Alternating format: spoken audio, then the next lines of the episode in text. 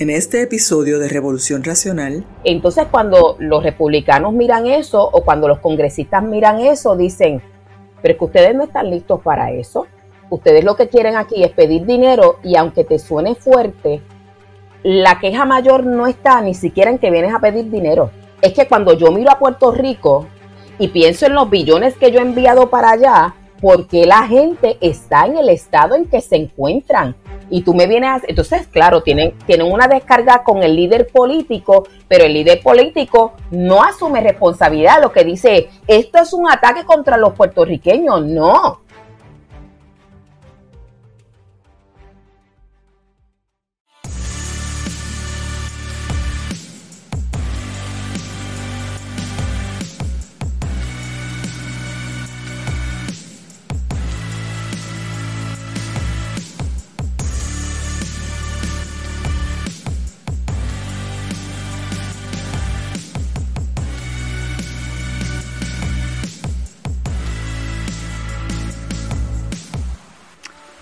Saludos, este es Christopher Molina, tu anfitrión, y aquí vamos de nuevo con Revolución Racional, el podcast favorito de todos los conservadores en Puerto Rico.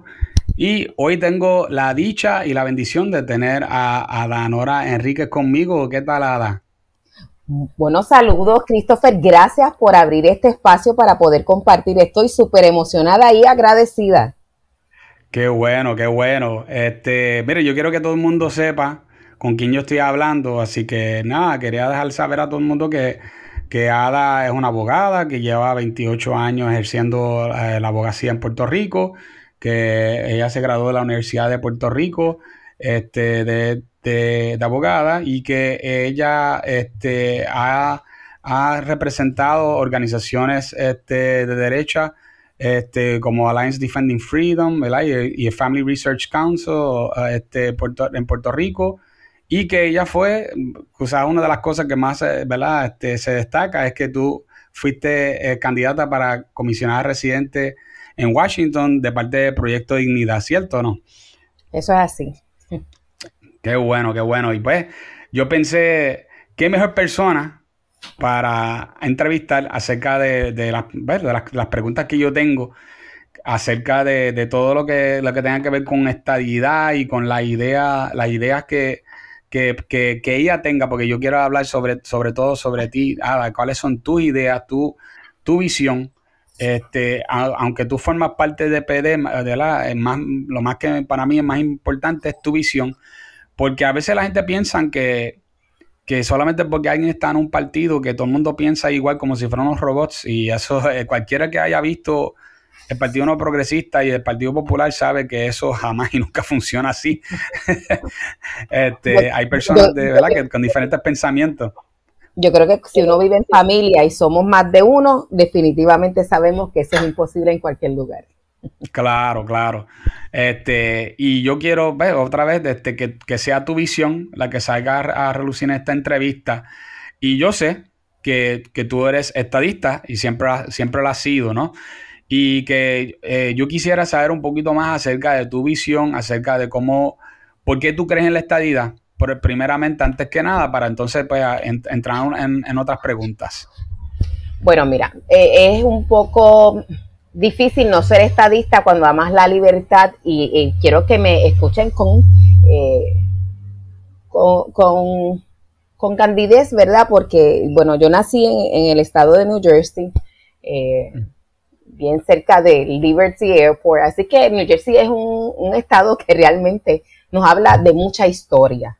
Eh, siendo así, eh, conociendo la base de la Constitución Federal, eh, toda la historia y la trayectoria y cómo está tan afín también con mi creencia en el Señor, pues definitivamente de ahí viene una afirmación. Eh, para muchas personas, la estadidad lo que implica en Puerto Rico es estar anexa a los Estados Unidos, algo que es bastante eh, parecido quizás a lo que es ser el Estado libre asociado, como si eh, Estados Unidos fuera a acogernos como un papá a un hijo. Sin embargo, la estadidad no es eso. La estadidad tiene que ver con una emancipación real, porque solamente puede pasar a ser Estado un lugar, ¿verdad? Un territorio que sea soberano. y que su gente decida, eh, teniendo el poder político, a bien aunar esfuerzos con el resto de los estados para formar parte. Eso implica que tienen una serie de responsabilidades, ¿verdad? Con, relación a su familia, a sus ciudadanos, a su defensa. Eh, por lo tanto, eh, una de las cosas que más me gusta de la estadidad es ese principio de que nosotros tendríamos que tomar una decisión genuina desde una posición eh, soberana, con toda la autoridad, toda la conciencia y con toda la responsabilidad de hacia dónde queremos dirigir nuestro destino. Yo pienso que esto se aleja un poco de lo que he escuchado eh, continuamente en cuanto a que nosotros necesitamos la estabilidad para recibir más fondos federales. Personalmente, mm. si ese es el fundamento para buscar la estabilidad, yo no quisiera ser estadista. Una cosa es que nosotros siendo estados, a lo mejor dentro del acuerdo que nosotros podamos llegar o dentro de los programas que, que tengan a bien, ¿verdad? Nosotros participar, podamos ser beneficiados. Pero si a mí me dices que tú quieres estar simplemente en una relación conmigo por lo que yo tengo que darte, pues realmente a mí no me gustaría tener una relación contigo. Eh, y pienso que minimizar el ideal de la estadidad a simplemente ese renglón le hace un flaco trabajo a lo que es la verdadera estadidad, que es que yo pienso que efectivamente tenemos la gran oportunidad de desarrollarnos, de definir nuestro rumbo, eh, de colaborar, participar y también ser reconocida nuestra aportación. Así que eh, a grosso modo tendría que decir que por eso es que yo promuevo la estadidad para Puerto Rico. Creo que nosotros tenemos mucho que decir y se nos ha escuchado y que se nos ha dado oportunidad muy poco porque no por los puertorriqueños, me parece que nuestros líderes políticos por décadas se han aprovechado no solamente del ideal de la estadidad, del ideal de la independencia, del ideal de los que creen en la república asociada, aún de aquellos que quieren permanecer iguales porque han dicho que realmente es que no nos quieren, es que no nos atienden, pero cuando tú miras más de 60 años en esto, mire por favor, es que los líderes no les ha interesado entrar en un proceso serio para resolverlo. ¿Y por qué es esto, Christopher? Porque nuestros partidos en Puerto Rico no son partidos de administración pública, sino son partidos basados en estatus políticos que realmente cuando tomamos en consideración todos los años que han pasado, tenemos que reconocer, por un lado, que el ideal de estatus le pertenece a cada puertorriqueño, ¿verdad? O a cada eh, eh, ciudadano que tenga la capacidad de poder ir a votar. Por lo tanto, no se requiere realmente un partido para uno poder eh, tener su ideal. Lo segundo, es cierto que se necesitan grupos de personas que puedan promover, ¿verdad? Los, ideales y ahí organizarse, etcétera, pero eso no tiene que ver con la parte administrativa. Así que ellos decidieron que iban a estar administrando Puerto Rico por todos esos años basado en un estatus que ellos no están promoviendo que se resuelva finalmente porque les resulta conveniente para mantener su estatus, eh, su estado en el poder. Y eso es preocupante. Y me encanta cómo, cómo afrontaste esa situación porque yo creo que hay una gran cantidad de personas que, viven bajo este tipo como que de engaño, que o aceptan la estadidad esta donde, donde el gobierno lo que, nos hace, lo que nos va a hacer es constantemente darnos a nosotros más dinero, o, estás, en, o, estás en contra de la estadidad, o, como que, como dices, tú, muchos, por ejemplo, independentistas dicen, ay, no nos quieren, pero ¿cómo, cómo que no nos quieren? Si si, si, tú, si tú te vas a casar con alguien, tú quieres a alguien que, que, que, da, que da algo también. Tú, sabes, tú no puedes ser una, solamente una de las, de las personas no va a ser el que va a dar todo. Y obviamente en, la estadidad es casi como, como casar una, una, soberanía con otra, ¿no? Este, tú estás diciendo que tú te vas a unir a, a esta nación para hacer ciertas cosas y aunque es cierto que va a haber una, una soberanía como quiera, porque a causa del federalismo, ¿verdad? Que, te permite libertades para hacer tus propias leyes y cosas, y cada estado, ¿verdad? Tener su, hasta su propia constitución, pero a la misma vez hay que estar hay que, hay que pensar que nosotros tenemos que aportar algo en esa, en esa relación, ¿cierto? Bueno, es que si nosotros no aportáramos algo, no sería una relación entre, entre partes soberanas. Sería nuevamente eh, una relación donde tengo un superior y donde hay un subyugado. Tenemos que entender que eh, cuando nosotros estamos hablando del gobierno federal, el gobierno federal es de poderes limitados.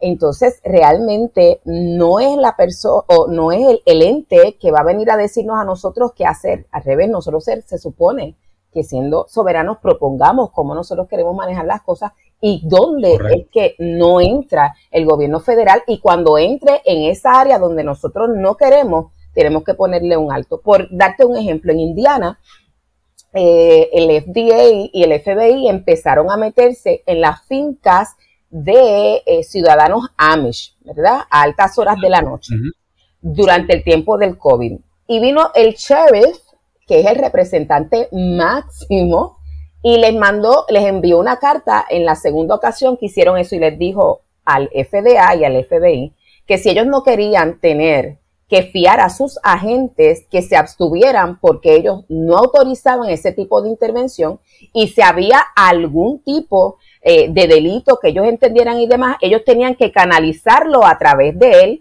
porque conforme ellos son estados, son soberanos, ellos son los que tienen la autoridad máxima y no el gobierno federal. Exacto. Desde entonces no han vuelto a visitar a los Amish.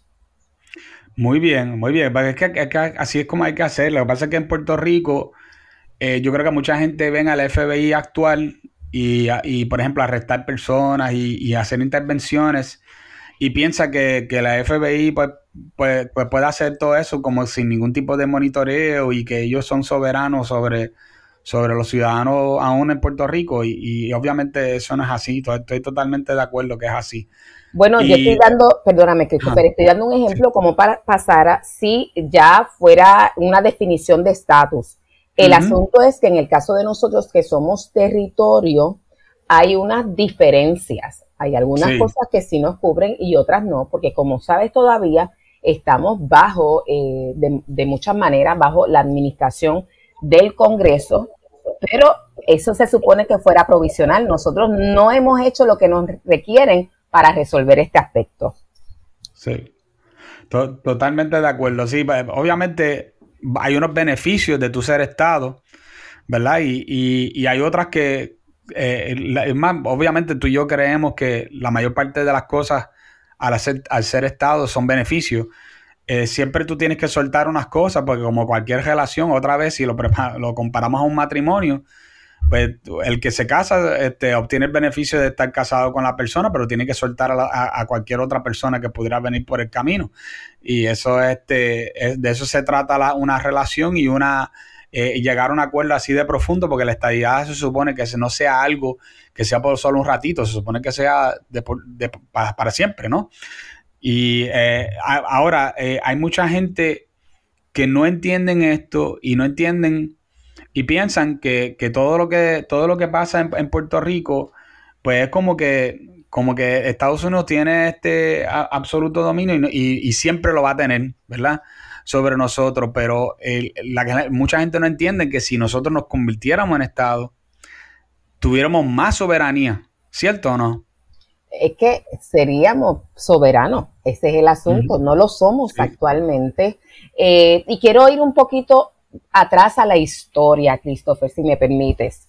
Claro. La realidad es que cuando estamos en el 1898, Puerto Rico eh, tenía ya una personalidad definida, aunque estaba bajo el imperio español y ya estaban en, un proceso de independencia. Esa es la realidad histórica, ¿verdad? Eh, por lo tanto, se dieron unos primeros eh, intentos y se hicieron unos estudios incluso donde se recomendaba la independencia para Puerto Rico en aquel momento. ¿Qué pasó? Que en eh, los esfuerzos, que ahora mismo se me escapa el nombre del congresista que los estaba promoviendo, que fue el mismo que propulsó eh, ese arreglo para las Filipinas, fue detenido por los líderes en Puerto Rico.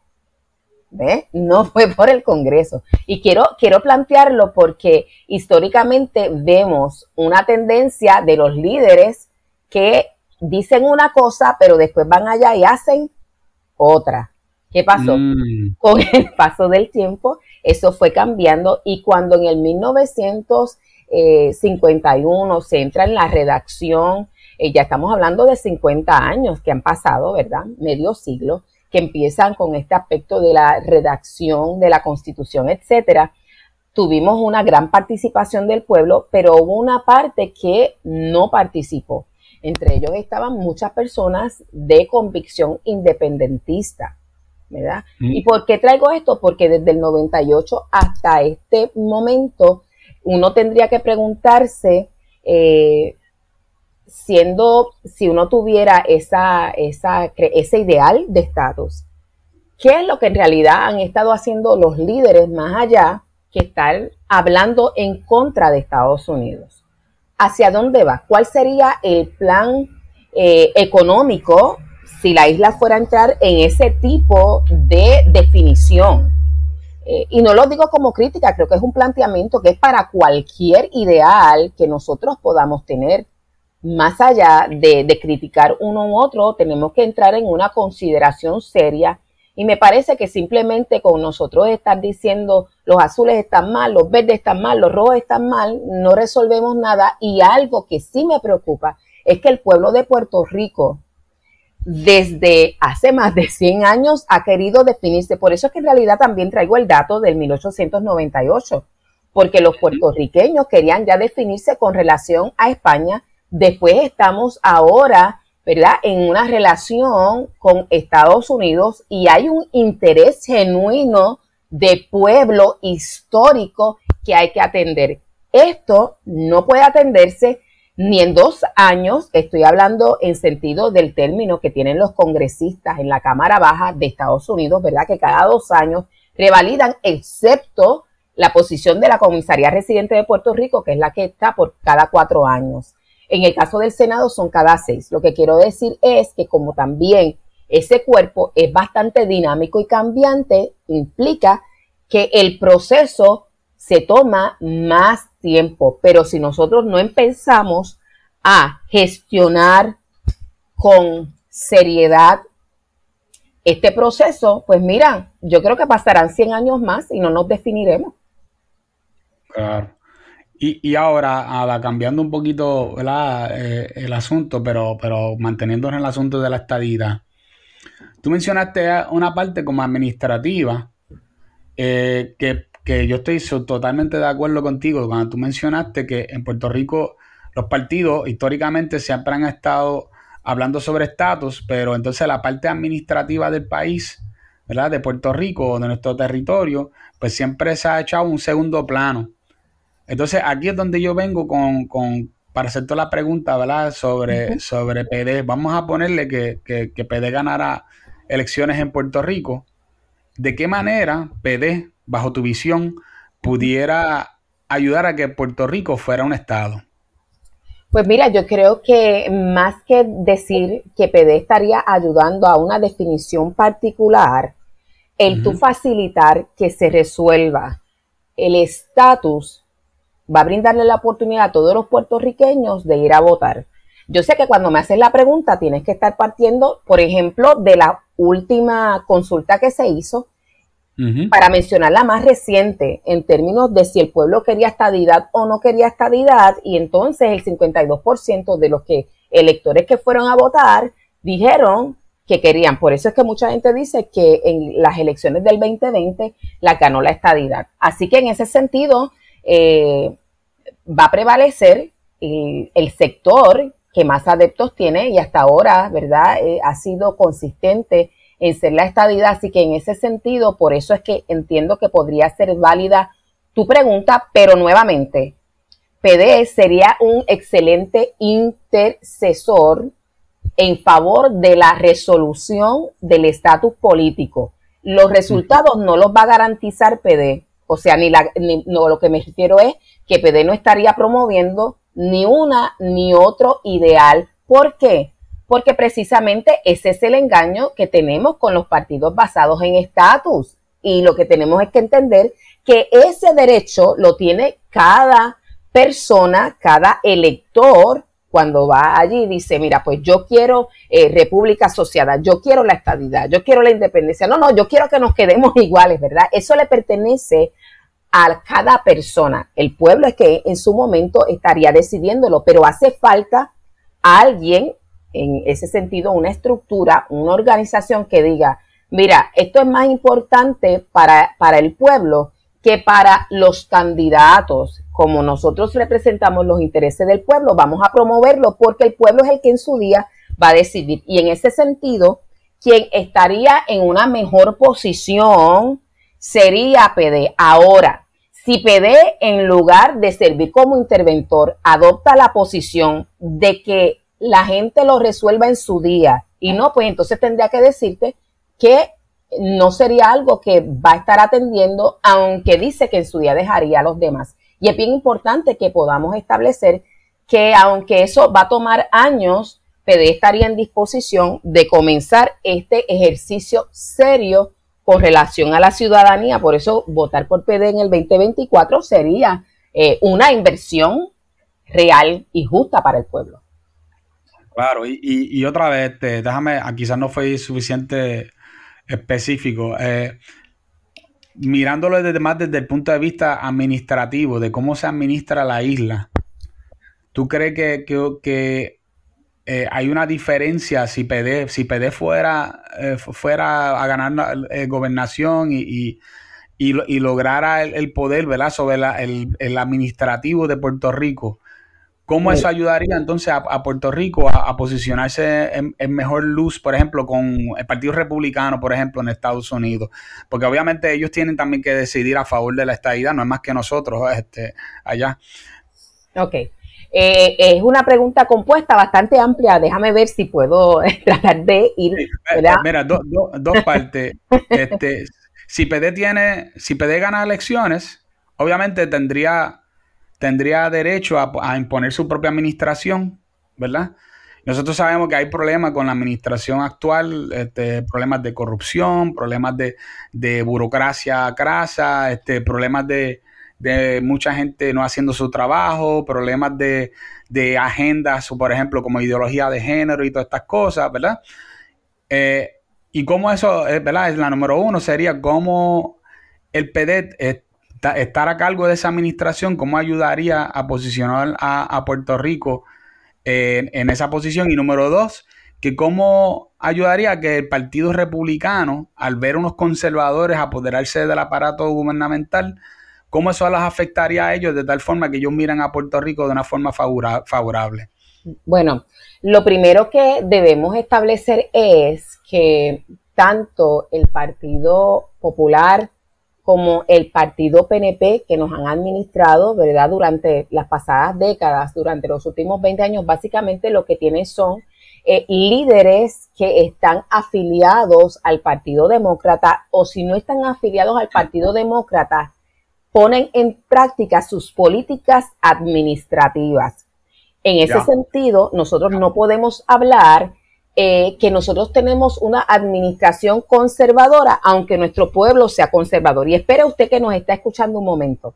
No estamos diciendo que todos nosotros compartimos quizás las mismas creencias en términos de la fe, no, no. Cuando hablamos de conservadores, estamos hablando que en Puerto Rico más del 80% de las personas creen que los impuestos deben ser reducidos. En lugar de aumentar impuestos, se deben reducir impuestos que en lugar de que el gobierno esté interfiriendo con la, eh, la generación de ingresos por los cuales cada persona decida, ¿verdad?, ganarse eh, eh, los ingresos con el sudor de su frente de una manera legítima, que el gobierno no debe interferir, sino que debe facilitar, debe promover que las personas se sientan a gusto y que quieran trabajar como. Bueno, primero, sin ponerle tanta traba ni tantas regulaciones. Eh, y realmente eh, premiándolas. Eh, entonces, además de eso, nosotros creemos en el, libre mercado, en que, en que el gobierno no debe estar interfiriendo con las relaciones de demanda y oferta, que esto se da entre precios y el consumidor, pero tampoco debe estar interviniendo entre la relación patrono ¿verdad? Y empleado, sino que lo que debe garantizar que, por ejemplo, nadie esclavice a una persona, ¿verdad? Eso es, es justo, es algo de orden. Y cuando hablamos de conservador, también estamos hablando entonces de creer que las familias se respetan, que deben ser el centro de nuestra gestión, que cuando alguien va a una agencia, nunca, estoy diciendo esto, nunca debería recibir un no, un se cayó el sistema y un lo siento, pero no tenemos nada que hacer. No. no, no. es de las más que se escucha, ¿no? bueno, este, ¿verdad? Yo tuve la oportunidad de administrar en un, en un tiempo eh, el área de, eh, de ubicación eh, de vivienda pública y una de las cosas que les dije de inmediato, primero que teníamos que adoptar una posición, una visión de servicio, donde realmente el problema del ciudadano es el que a nosotros nos genera la capacidad de poder trabajar. El jefe no soy yo, aunque yo era la que estaba en la posición alta administrativa. El jefe es el ciudadano que viene con su problema porque por su problema es que nosotros tenemos, ¿verdad?, ocasión de poder sustentar a nuestra familia. Lo más importante para nosotros es poder resolver y atender su necesidad. Así, por eso es que estoy diciendo que no podríamos tener uno. Eso de, de por sí cambia a 180 grados el paradigma en las agencias. Para eso, nosotros tenemos que ganar el ejecutivo porque actualmente la visión demócrata lo que dice es vamos a agrandar el gobierno, vamos a mantener una eh, plataforma o eh, extensivamente posiciones de empleo donde el gobierno es el mayor patrón en Puerto Rico. Ese dinero que nosotros tenemos que pagarle a esas personas que empleamos tiene que venir de la clase trabajadora, pero de esto no se habla.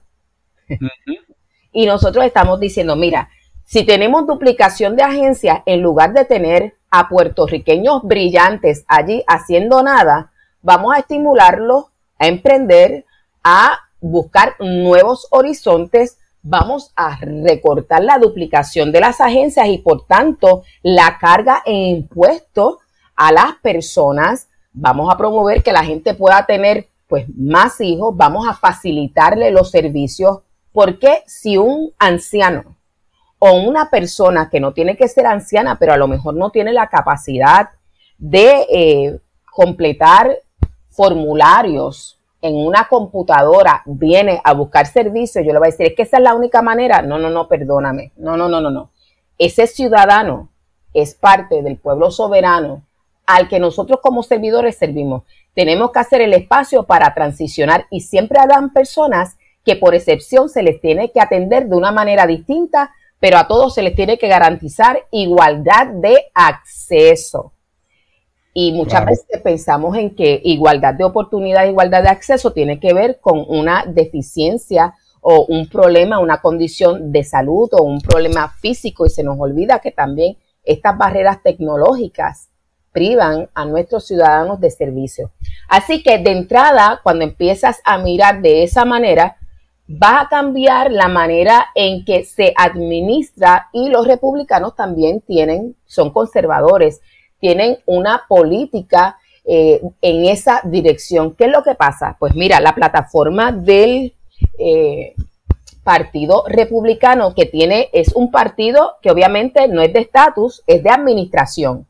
Sus políticas son más conservadoras en que busca garantizar las libertades y el disfrute mayor de los derechos conforme está establecida en la Constitución, versus los demócratas que dicen, no, nosotros lo interpretamos más o menos como, como nos guste un poquito más. El asunto es que vamos a hacer alegadamente justicia social, pero en eso van a despojar a la gente de su propiedad y van a hacer desaparecer la propiedad privada, que no es en lo que está amparada eh, el establecimiento de la nación. Bueno, pero volviendo acá, no nos vamos a meter en inconstitucional ahora.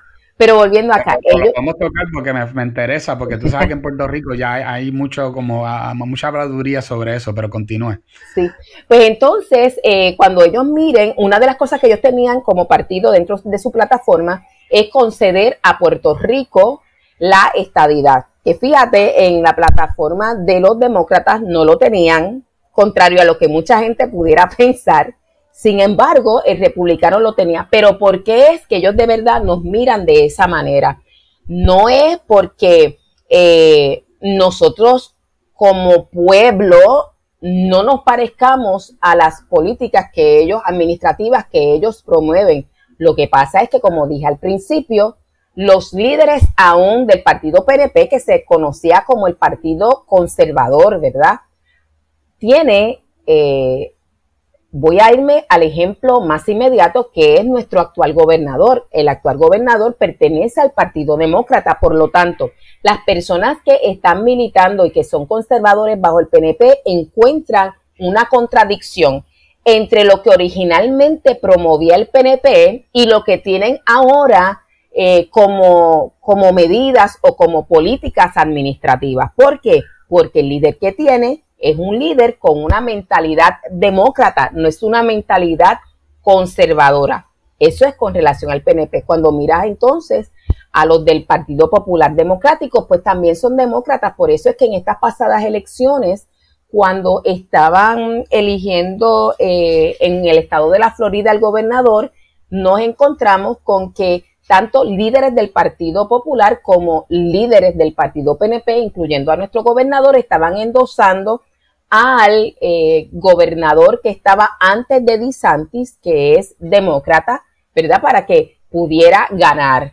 Entonces ahí fue que nos dimos cuenta cuando empezamos a compartir, ¿verdad? Esa, e, ese endoso donde estaban del mismo lado tanto PNP como populares, ¿verdad? Los líderes mucha gente empezó a entender cuando nosotros decimos son los mismos, hablan el mismo idioma, porque están separados los líderes de lo que la base o de lo que la mayor parte de su colectividad realmente cree y promueve, que está muy cercano a lo que fue el partido o eran los partidos en su origen. Así que tengo que concluir que definitivamente si tenemos a una persona conservadora en el gobierno que entienda bien lo que es eh, esta relación política con los Estados Unidos y cómo una cosa es el estatus y otra cosa es la parte administrativa y otra es cómo nosotros nos dirigimos para agilizar eh, esta resolución de estatus, tenemos una gran oportunidad que los republicanos puedan sentirse cómodos en empezar a considerar lo que ya ellos como quieras se habían planteado esa posibilidad. Porque lo primero que uno debería hacer es reconocer, ustedes tenían razón en pensar que esto sería un bastión demócrata porque los líderes que estaban eran así. Eso es lo, yo creo que uno debe ser genuino cuando uno habla.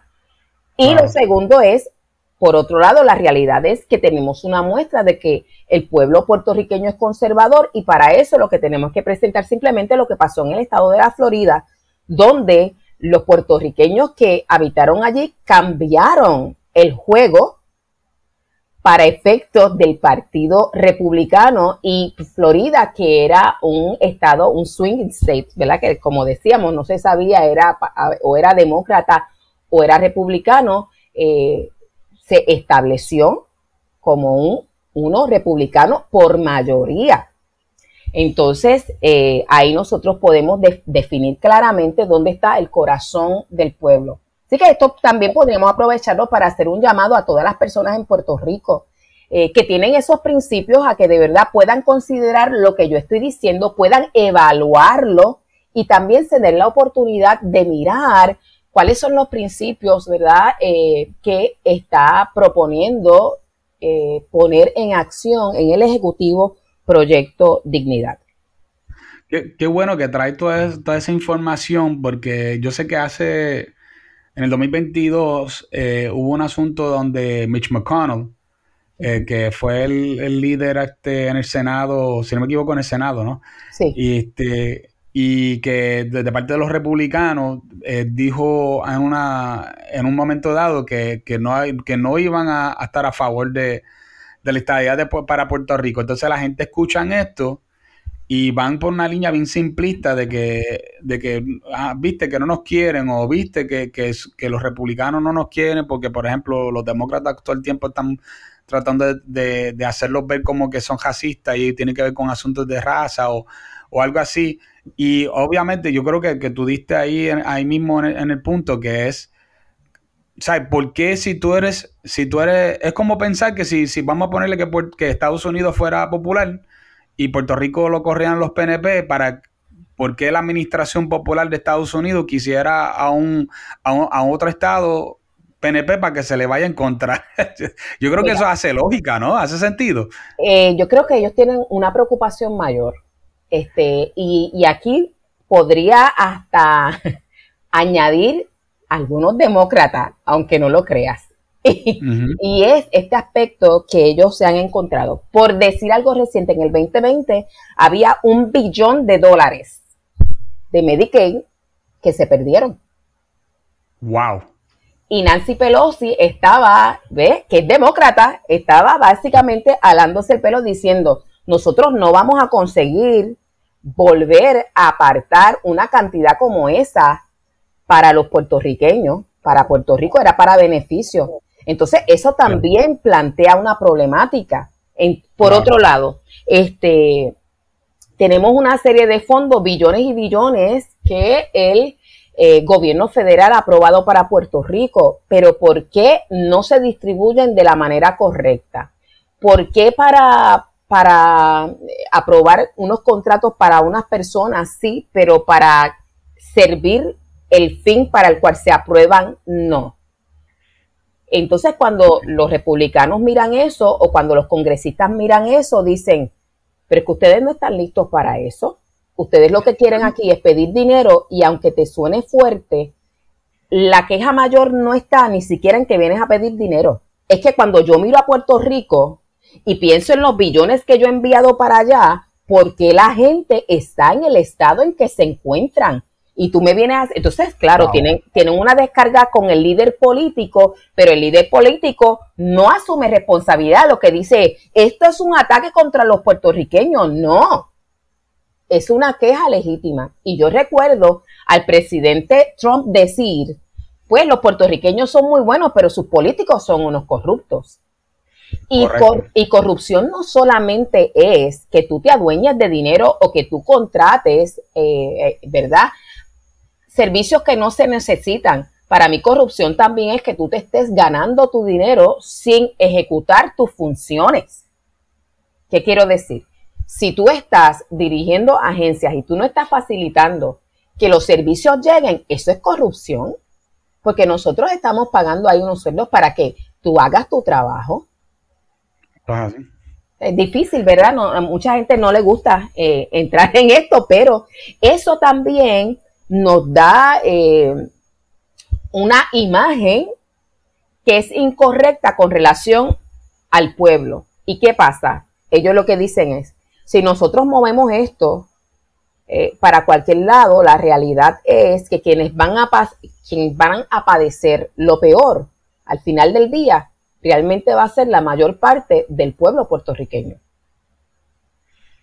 Sí, hay, es que hay un montón de conceptos aquí porque en Puerto Rico yo siento, ¿verdad? Y, me, me corrí si estoy equivocado, que aquí, eh, bueno, no solamente aquí, eso también se da mucho en Estados Unidos y en otros, otros países, pero nos dejamos llevar mucho por lo que los políticos eh, dicen y no lo que ellos hacen, ¿no? Y obviamente el problema de los, del uso de los de eufemismos y, para tapar verdades este, que, son, que son importantes que nosotros como puertorriqueños debemos de saber acerca de qué se está haciendo con el dinero, qué se está haciendo con la administración, por qué es que estamos como estamos, es que lleva a la gente a, hacer, a, seguir votando por las, por las mismas personas, eh, creyendo que a, pesar de que ellos voten por esto, pero no, porque yo sigo votando, por ejemplo, por la estadidad y sigo votando por el Partido No Progresista, pero eh, no llega ni, no llega a la estadidad y tampoco y, y, la administración cada vez sigue peor y la corrupción también. Sí.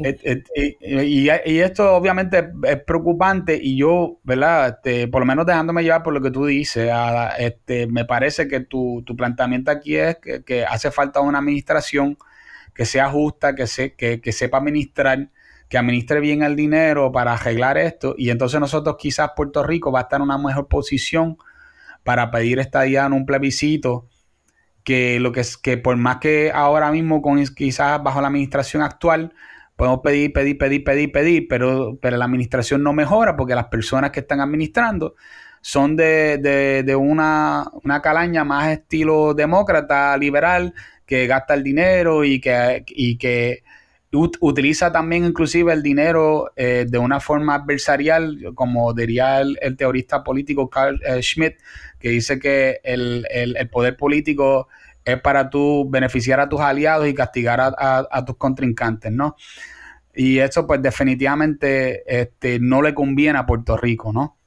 Mm, estoy totalmente de acuerdo contigo. Una de las cosas que nosotros tenemos que hacer es revisitar el preámbulo de nuestra constitución, porque una de las cosas que para el puertorriqueño fue esencial establecer desde el principio fue que el poder político viene del pueblo y que ese poder requiere una participación activa en todas aquellas decisiones que, afecte, que le afecten.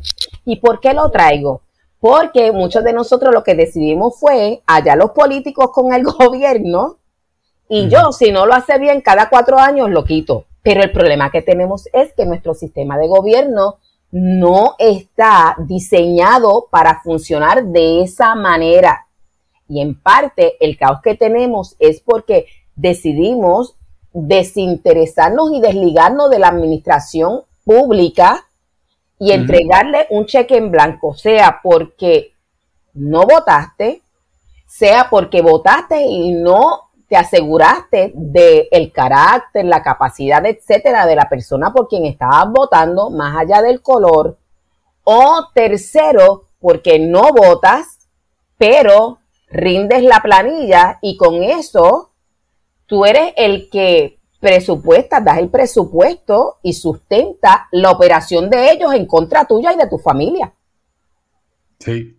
Entonces, eh, este año, en este próximo cuatrenio, ¿verdad? Que ya estamos a punto de volver otra vez a las urnas, nosotros tenemos que despertar como pueblo y mirar no solamente nuestro ideal, sino quién podría promover que esto se resuelva y por otro lado, examinar muy de cerca las políticas administrativas, de qué manera esta persona que quiere estar en ejecutivo eh, va a administrar. Hoy escuchaba yo, eh, yo veo casos de quiebra y uno de los problemas que estamos teniendo ahora los abogados de quiebra es que con los aumentos que no se pidieron, pero se ha dado por parte del gobierno, muchos empleados eh, no te voy a decir que triplicaron, algunos hasta cuadriplicaron sus ingresos en el pasado año.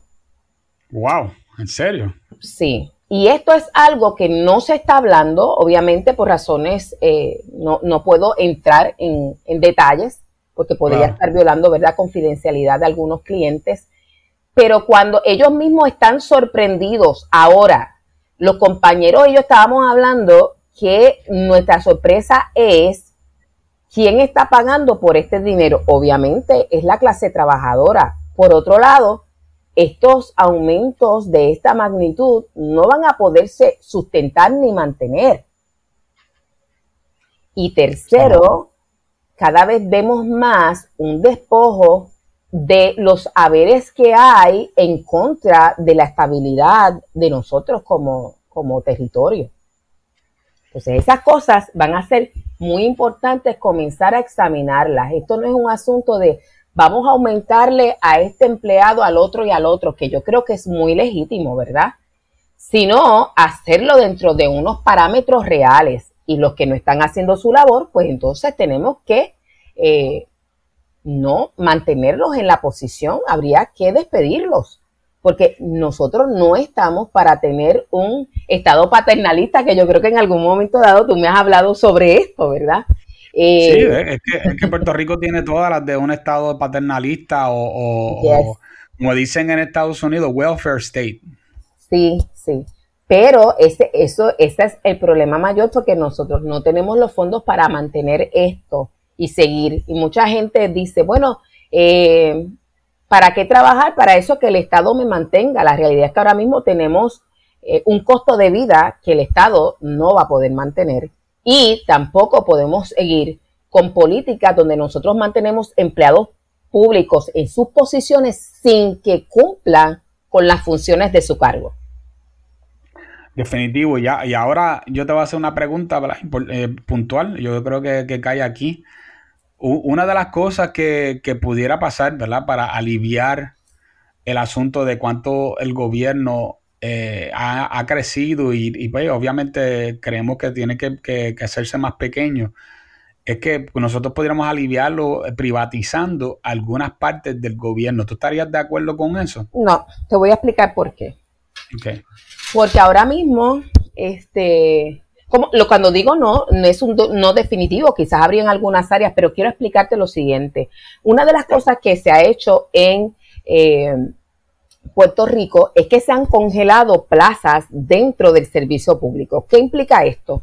Bueno, que a lo mejor este, se jubiló fulano, se jubiló sutano, y como yo quiero una reducción, pues entonces congelo esa plaza. Pero ¿qué pasa? Que como el servicio es necesario, yo voy a contratar, y a quien yo contrato, a quien yo contrato es a, la empresa privada. Mm. Así que cuando muchas veces hablamos de privatizar, yo que estuve allí digo, pero privatizar qué? Si la, muchos de los servicios que nosotros recibimos aunque nosotros vamos a la agencia, que nos brinda realmente es un proveedor privado. Entiendo.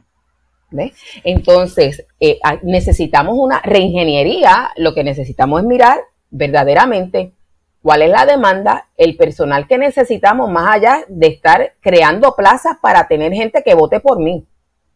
O de estar eh, concediendo. Ah, sí, o estar concediendo contratos para que me aporten a mi campaña política. Sí, eh, sí, yo creo que eso es una de mis mayores preocupaciones cuando yo hablo acerca también de, privatizar, porque yo sé que, se usan mucho las plazas públicas, ¿sabes? las plazas de, trabajo que hay disponibles dentro del gobierno para, para hacer política con ellos. Eh, pues el famoso, el famoso vota por mí que yo te voy a dar un trabajo. Sí, y estamos, estamos muy, muy politizados, ¿verdad? Eh, eh, muy, muy inmersos en, la politiquería. Eh, por mencionar un ejemplo, ¿cómo es posible que si gana el Partido Popular, los empleados que son del PNP los vayas a poner a un lado y le pagues sin hacer nada? ¿O cómo es posible si gana el partido, si ganó el partido PNP, que tengamos personas que están dentro de las agencias y tienen que estar mirando para el techo porque no le da trabajo. Ah, pero te atreves a pagarle. No, yo, he visto esto en, casos de, ¿sabes? Que, que, llegan a niveles este, extremos. Eh, pues solamente para darte una idea, y eh, obviamente ya no estamos hablando de empleados, pero una cosa tan sencilla como que donde yo vivo, la calle donde yo vivo, es eh, casi todos son de, de PNP pero en la administración es popular y hasta hace poco llevaron casi 30 años sin, sin embrear esta calle donde yo vivo. Entonces la, eh, yo tuve una conversación con la persona que, que embreó, porque ella es amigo mío, porque fue una, una empresa contratada. Y yo le pregunté, oye, qué chévere que te mandaron para acá. Y me dijo, no, si a mí me dijeron que yo no tenía que venir para acá. Yo vine, yo vine porque me sobró brea suficiente para tirarte a la calle y estaba pensando en ustedes porque ellos mismos me dijeron, no, no es necesario tirar brea allí. Y yo, y yo estaba como que, wow, o sea, e, eso, e, eso está en un nivel fuerte, o sea, como que, ¿por qué tú sacas con no tirar brea? ¿sabes? Tú, honestamente, ¿tú crees que la gente van a votar por ti porque, porque, tú, porque tú no le tiraste brea? O sea, al, contrario, lo que vas a sembrar es más enemistad, ¿no? Y, y además, pagamos impuestos, tú sabes, pagamos patentes municipales algunos, hay mucha gente de acá tenían negocio y cosas, ¿sabes? Que, que eh, eh, esa es la mentalidad que, que, que, tú estás describiendo otra vez, Carl Schmitt de nuevo, con, con la cuestión de que beneficiamos a los aliados y, y, y, y le hacemos la vida de cuadrito a, a los que son nuestros aniversarios, perdón, adversarios, perdóname, este, me equivoqué ahí de palabra, Entonces, eh, yo quería también este, traerte otra cosa que yo creo que es importante traerlo porque yo sé que, tú estás bien alerta con todo esto. Y es que en, Puerto Rico nosotros llevamos, especialmente desde las elecciones pasadas pagas, estamos bregando bien fuerte con, el asunto del wokismo, ¿no? y para los que no entienden lo que quiere decir con wokismo es eh, esta, esta agenda ultraliberal eh, de izquierda que está tratando de, de, poner todo lo que tenga que ver con ideología de género, todo lo que tenga que ver con teoría crítica racial, todo lo que tenga que ver con, ideas absurdas, que nosotros hemos, hemos escuchado algunos de ellos, muchas de, de los de muchos proyectos eh, eh, que han que ha, tirado especialmente el Movimiento Victoria Ciudadano, pero totalmente respaldado, por el PIB. Y últimamente también, eh, no sé si te va a sorprender, yo imagino que no, por el, por el mismo Partido Popular. por cierto, en estos mismos días hay, había una medida de, que salió que querían este, que la gente para poder sacar, renovar su licencia tenía que tomar una clase de ideología de género y el que escribió eso es un popular. Sí, sí, Orlando Aponte. Esa, esa medida ya la tenía, lo que pasa es que, ahora fue que rindieron el informe y estaban votando y demás. Sí, es una imposición crasa. Entonces, eh, una de las cosas que nosotros tenemos que tener muy claras es que nosotros tenemos unas libertades que el Estado, el gobierno no nos las dio. Nos las dio el creador, unos derechos que se supone que conforme a nuestro derecho constitucional, el gobierno garantice nuestro disfrute, no que interfiera con él. ¿Y por qué lo menciono? Porque todas esas teorías de las que tú estás hablando y verdad esas ideologías y ese tipo de medidas no están legitimadas por nuestro eh, ordenamiento constitucional. ¿Y, ¿Y por qué? Bueno, porque ninguno de nosotros le dio a los legisladores la potestad de imponer ideas. Al revés, una de las cosas que nosotros tenemos en la Constitución es que el gobierno tiene que garantizar, eh, ¿verdad? La libertad, como yo digo, de creer o no creer, que nosotros hablamos eh, en términos de la libertad religiosa. Estamos diciendo que no puedes discriminar contra alguien eh, por, por, razón de sus ideas políticas, ¿verdad? De cómo piensa. Sin embargo, este proyecto lo que hace es decir, bueno, si tú no crees en esto, si tú no apruebas esto, si tú no te haces partícipe, si tú no te expones a esto, pues entonces yo te voy a quitar a ti el privilegio o el derecho o la capacidad de transitar legítimamente por las calles de Puerto Rico mediante la expedición de una licencia. Eso es totalitarismo. Yo te estoy imponiendo, te estoy imponiendo, yo Estado decido qué tú tienes que legitimar y cómo tú tienes que pensar y qué tú tienes que aceptar. Eso es totalmente contrario a nuestro ordenamiento. Por cierto, yo, no sé, tú, le ves, si eso a veces, a veces aprobado, lo cual yo creo que no se aprobó, ¿no? Eh, este, eso, eso es constitucional, este, esa medida. Por eso estoy diciendo que eso no está avalado por nuestro ordenamiento eh, constitucional, pero tendríamos entonces que, ¿qué hacer? Pues Tendríamos que impugnarlo y llevarlo al tribunal. Eh, y en nuestro caso tenemos un activismo judicial, ¿verdad? También en esa dirección, avalar la ideología de género. Así que, sí, sí. Así que por eso es que es tan importante que las personas que nos escuchen empiecen a tomar su responsabilidad y examinar bien los candidatos, las personas por quienes van a votar, eh, plantearle a los legisladores cuando están de acuerdo o cuando no están de acuerdo con relación a una legislación, como en este caso, y recordárselo, porque ya vienen las elecciones que usted le va a pasar factura, pero hacerlo con entendimiento, no solamente porque escuchó que alguien dijo que era malo, y como dijeron que era malo, pues yo digo lo mismo, no, no, no.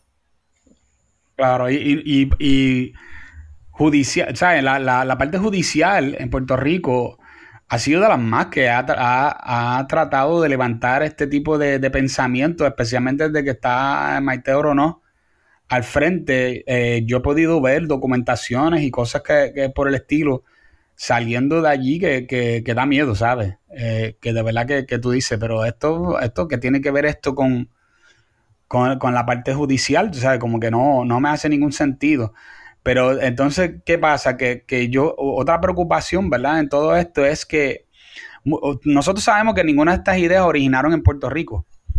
Eh, ni, teoría crítica racial, ni de ideología de género. Eh, mucho es una mezcla de, ideas postmodernas de, que, vienen de, filósofos franceses, y, pero no quiero entrar en todo esto. La, la idea es que nosotros vemos que esto está bastante adelantado, por ejemplo, en Estados Unidos, estas ideas. Y que, hay algunas personas que por lo menos a mí me lo han dicho personalmente que le preocupa cuánto esto pudiera afectar eh, a, Puerto Rico si Puerto Rico pudiera ser este se convirtiera en un estado.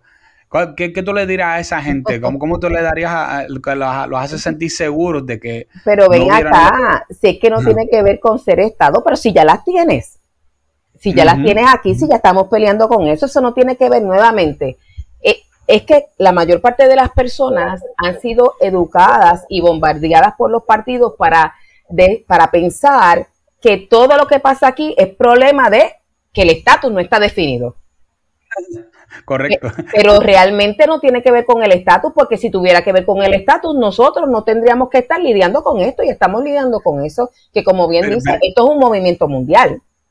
Pero es que yo me he encontrado con gente que literal me han literalmente me han dicho, no, lo más importante es el estatus y todo lo demás se resuelve de que sea, después que seamos esta idea. Y yo, mi, mi contestación es, o sea, que, a ti no te importa que, que Puerto Rico se convierta en, en, un estado y, y, pero lo cojan como si fuera Michigan.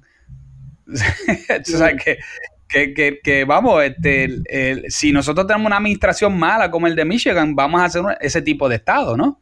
No, claro, y de hecho, ahora mismo lo que hemos tenido son administraciones que realmente no le han servido al pueblo y lo más importante es buscar gente que tenga su corazón, ¿verdad? Eh, eh en el pueblo, pero no solamente la compasión, sino la capacidad de ejecutar y ejecutar con una manera correcta y sabia, porque ya hemos tenido muy buenas intenciones y muy pobre ejecución. Y el pueblo de verdad ya no aguanta. Nuestra gente necesita ayuda 911 y más que nada lo que necesita es gente que le dé y le rinda cuentas, porque el soberano es el pueblo. Y cuando alguien sale elegido, tiene que entender que esto no es, eh, no importa lo que usted piensa o yo soy legislador y ahora yo decido qué ley usted va a obedecer. No, no, no, no, no. Uno está ahí para servir conforme el orden constitucional y servir a todos, ¿verdad? Por igual como dice nuestra constitución. Eso es muy importante. Lo que pasa es que la mayoría de los servidores ni siquiera la constitución se lee. Porque caramba, ¿cómo van a administrar bien? Claro, claro.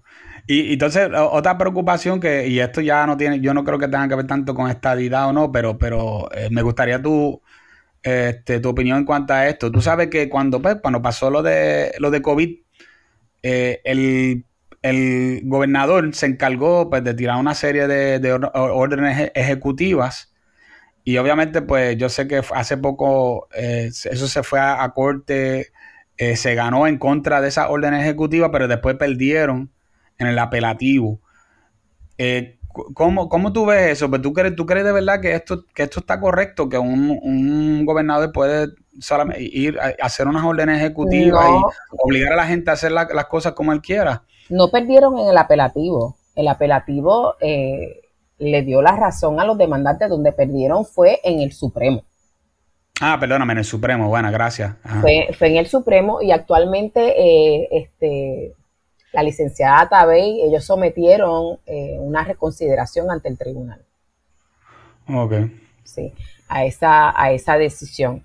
Eh, yo entiendo que de la manera en que está definida nuestra ley, una cosa es eh, la prerrogativa que se le reconoce al Ejecutivo de en una época inmediata de crisis poder establecer eh, órdenes, pero de ninguna manera eso se puede convertir en una medida para concederle la prerrogativa de legislar por órdenes ejecutivas y de entrar en los detalles de las relaciones. Por dar un ejemplo, eh, decir que a tu casa no pueden ir a visitarte. ¿Qué es eso?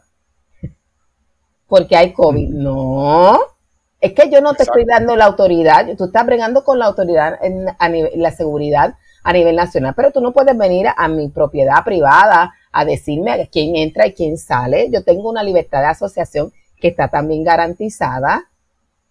Claro. ¿Eh? Entonces, eh, definitivamente entiendo que se excedió, que eso no es un cheque en blanco, y que nosotros no podemos permitir, mucha gente en Puerto Rico abrazó la idea de que esto es el bienestar general, cuidado, porque el bienestar general es lo que buscan en Venezuela. Ahora entramos al meollo del asunto, correcto. Eso es así. sí, ¿no? y, que bajo, bajo esa... Eh, es lo que te dije, con la, cuestión de los eufemismos y, y, palabrería, tú sabes, nosotros podemos, nos, quitan los derechos y nos quedamos como si nada, porque no, esto, esto es para el bien de todos. Pues tan pronto me dicen eso, yo le digo que, pues mira, esto es sencillo. Tú tienes en tu casa tres cuartos y usan más que uno. Y hay personas que están sin techo pues bajo esto, entonces yo digo, pues estas otras dos personas van a vivir en tu casa. No, no, pero así no, digo, eso es lo que están hablando. Porque eso, es, para el bienestar común. sí, porque vas a borrar la propiedad privada y vas a quitar los derechos y tú no vas a decidir cuándo tú compras o cuándo tú vendes o a dónde, porque quien va a decidir eso es el gobierno. Nunca hay tal posibilidad como que alguien pueda hacer una distribución. Margaret Thatcher decía, me temo que cuando decimos que queremos erradicar la pobreza, eh, haciendo la distribución de la riqueza de los ricos, lo que vamos a tener es gente más pobre en lugar de menos pobreza. Ah, pues qué, bueno que entraste en ese tema porque yo quería eh, también, este, ya casi ya, terminando el podcast, entrar en el asunto de, lo que está pasando ahora mismo. Pues, tú te tienes que haber dado cuenta que ha habido mucho, mucha protesta con la, contra la ley 22 eh, y para aquellos que ya yo he hablado bastante de este tema, pero para los que no saben lo que es la ley 22, es la ley que permite que, personas de, Estados Unidos o inclusive de cualquier lado del mundo puedan venir a Puerto Rico y este puede beneficiarse de, unos incentivos donde ellos van a pagar eh, solamente un 4% ¿verdad? De, de impuestos si, de los ingresos que los hagan en Puerto Rico y si uh, reciben, por ejemplo, ingresos pasivos de Estados Unidos, eh, pues no tuvieran que pagar ningún tipo de impuesto, ¿no? Y, estas personas han venido a Puerto Rico y han comprado una serie de propiedades, lo cual yo he dicho muchísimas veces que el que viene con, con el Ale 22 a Puerto Rico no viene buscando una casa de urbanización, está buscando una casa millonaria, pero pues, este, y solamente los últimos números que dio el Instituto de Libertad Económica eran solamente como unos tres mil y pico personas que han llegado a Puerto Rico bajo la ley 22. Pero hoy mismo el vocero tiene una opinión ahí, este, se me olvidó ahora el nombre, el nombre de la autora, hablando acerca eh, de este tema que, hemos escuchado muchas veces, que es el tema de la gentrificación. Eh, ella no da números de nada, todo es a base de, de generalizaciones. Opiniones, Sí, entonces esta persona tampoco no es una persona estadística, ni económico, ni nada de eso, es una psicóloga, pero está hablando de gentrificación. Y este, eh, yo quisiera saber tu opinión en cuanto a esto, ¿sabes? Eh, ¿Qué, ¿Qué, tú opinas sobre este llamado de gentrificación que se pasa, especialmente el PIB ha cogido mucho esta causa y también MBC de la gentrificación a causa de la ley 22? Mira, lo primero es que quienes aprobaron esa ley. Porque estas personas no están viniendo a Puerto Rico simplemente porque decidieron venir. Eso es una ley que nosotros aprobaron, nuestros legisladores, las personas por las que nosotros votamos. Y cuando digo nosotros, puede ser que yo no haya votado por ninguno de ellos, pero como eh, esto es la democracia, ¿verdad? Pues es lo que... Sí, la democracia representativa. Los que prevalecieron son ellos, así que ellos son los que están invitando. Cada vez que yo oigo que dicen, vienen los ricos a despojarnos, yo digo, pero perdóname, ellos no decidieron venir aquí a hacernos ningún mal. Nosotros somos los que decidimos, y digo nosotros porque son nuestros legisladores, darle este bien. Y la pregunta inmediata es, ¿por qué yo no estoy haciendo lo mismo con mi gente que vive en Puerto Rico? Porque yo no le doy los mismos beneficios a la gente con relación a sus ingresos. Y los impuestos entonces son más altos. ¿Por qué?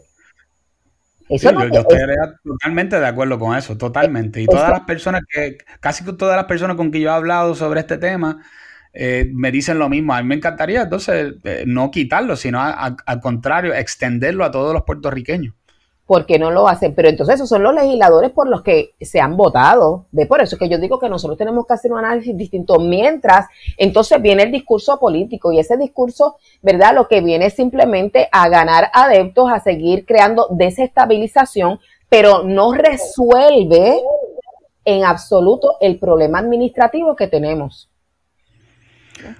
No, no. Y, y, incluso una de las cosas que, que, me, encantó de, de, mi podcast con el ingeniero Jorge Rodríguez, que tenía que ver con este tema específicamente, fue que él estaba hablando de que esta gente está hablando mucho sobre, sobre gentrificación y los ejemplos de, que están tomando son ejemplos eh, que pues, básicamente son una mentira. Por ejemplo, uno de, las, de, los, de los ejemplos que tenían era unos adefesios que había cerca en Puerta Tierra, si no me equivoco, que nadie estaba viviendo ahí, eso estaba ahí todo destruido. ¿Y qué es lo que ellos pretendían que se hiciera? Que hay una entidad privada lo comprara y lo habilitara para gente pobre o para darlos gratis de alguna forma, o que el gobierno los comprara para habilitarlo.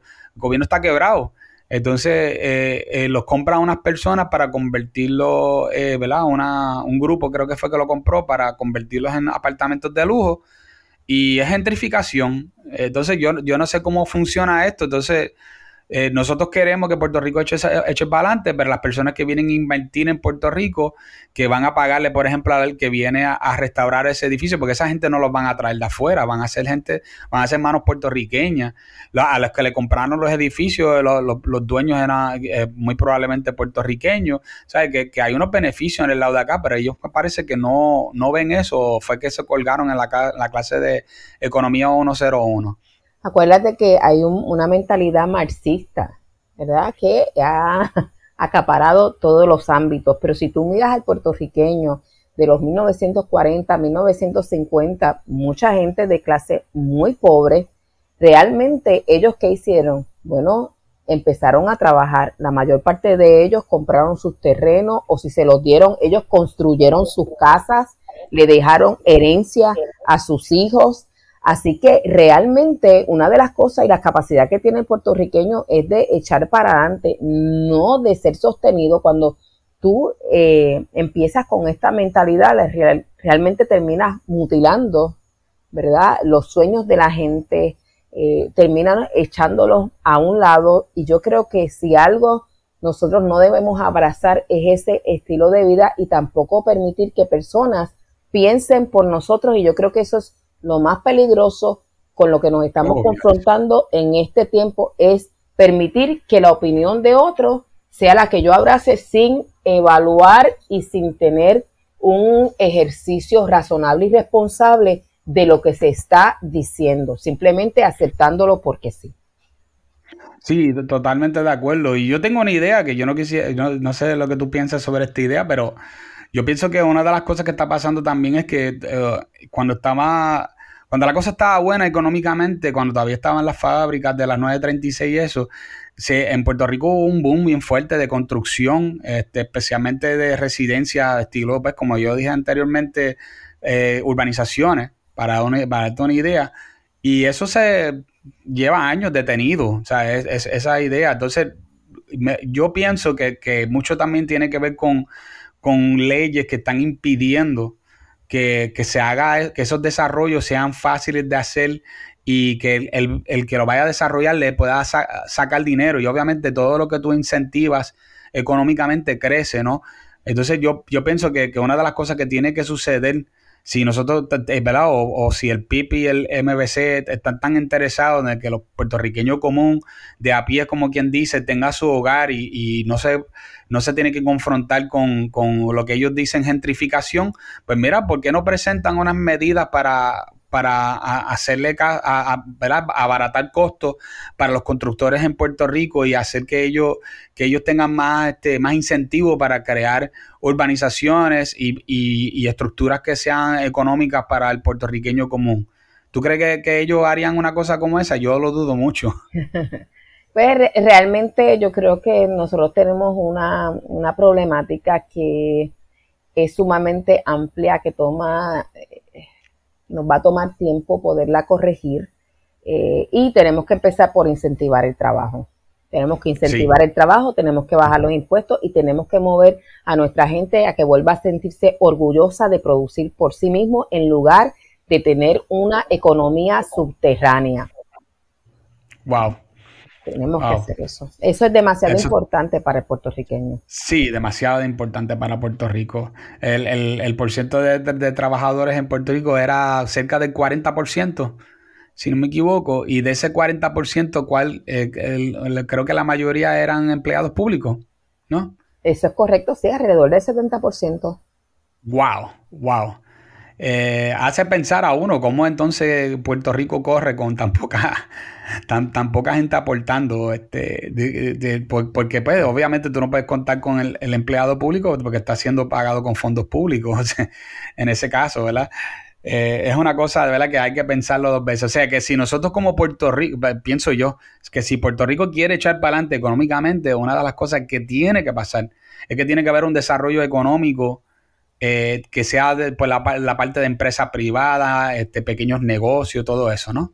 Sí, tenemos que volver a que el trabajo es honra y que nos ganamos, ¿verdad? Eh, los ingresos con el sudor de nuestra frente eh, y que realmente si tú trabajas fuerte, tú puedes llegar a donde tú te establezcas, ¿verdad? Entonces, ese, esa canción del jibarito que tanta nostalgia no, nos puede traer porque él iba un día tras otro, la realidad es que muchos de esos jibaritos llegaron lejos porque no dejaron de soñar y de pensar en su familia para echarlas hacia adelante. Lamentablemente, los administradores de gobierno de los últimos años nos han hecho un pésimo eh, trabajo, han hecho una pésima función y necesitamos cambiar desde su base ese estilo administrativo. Y para eso tenemos que escoger de manera distinta. Perfecto. Oye, qué manera tan, tan buena para terminar este podcast.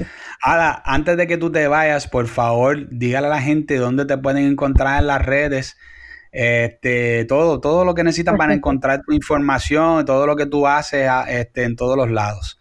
Pues es muy fácil, usted puede entrar a Facebook, Adanora Enríquez, ahí está mi página eh, pública, puede también entrar a Instagram, ahí estoy como Ada underscore, Nora underscore, y en Twitter estoy como Ada Enríquez 1. Así que me puede contactar, me puede escribir al Messenger, usualmente yo soy bastante accesible si no, no se preocupe que en algún momento dado voy a ver su mensaje y le voy a contestar directamente porque yo soy la que los atiendo. Wow, excelente. O sea, ¿qué, mejor que eso? Casi en todos los sitios que tú vas, que tú lees que te escribes con alguien, lo que la persona tiene un, sistema automático o alguien que le pagan por, contestar, pero tú misma este, le metes mano a eso, así que eso es, eso es algo de admiración. Este, yo te veo activa en todo, así que me quedo bobo porque yo no conozco mucha gente que, que trabajan a nivel que tú, tú trabajas, así que tienes definitivamente mi admiración en cuanto a eso. Este, gente, muchas gracias por otra vez por escuchar a Revolución eh, Racional Podcast. Ustedes saben que aquí es donde usted escucha las noticias y la información que no escuchas en ningún otro lado y todo con un toque conservador. Así que muchas gracias y nos veremos pronto nuevamente. Bendiciones.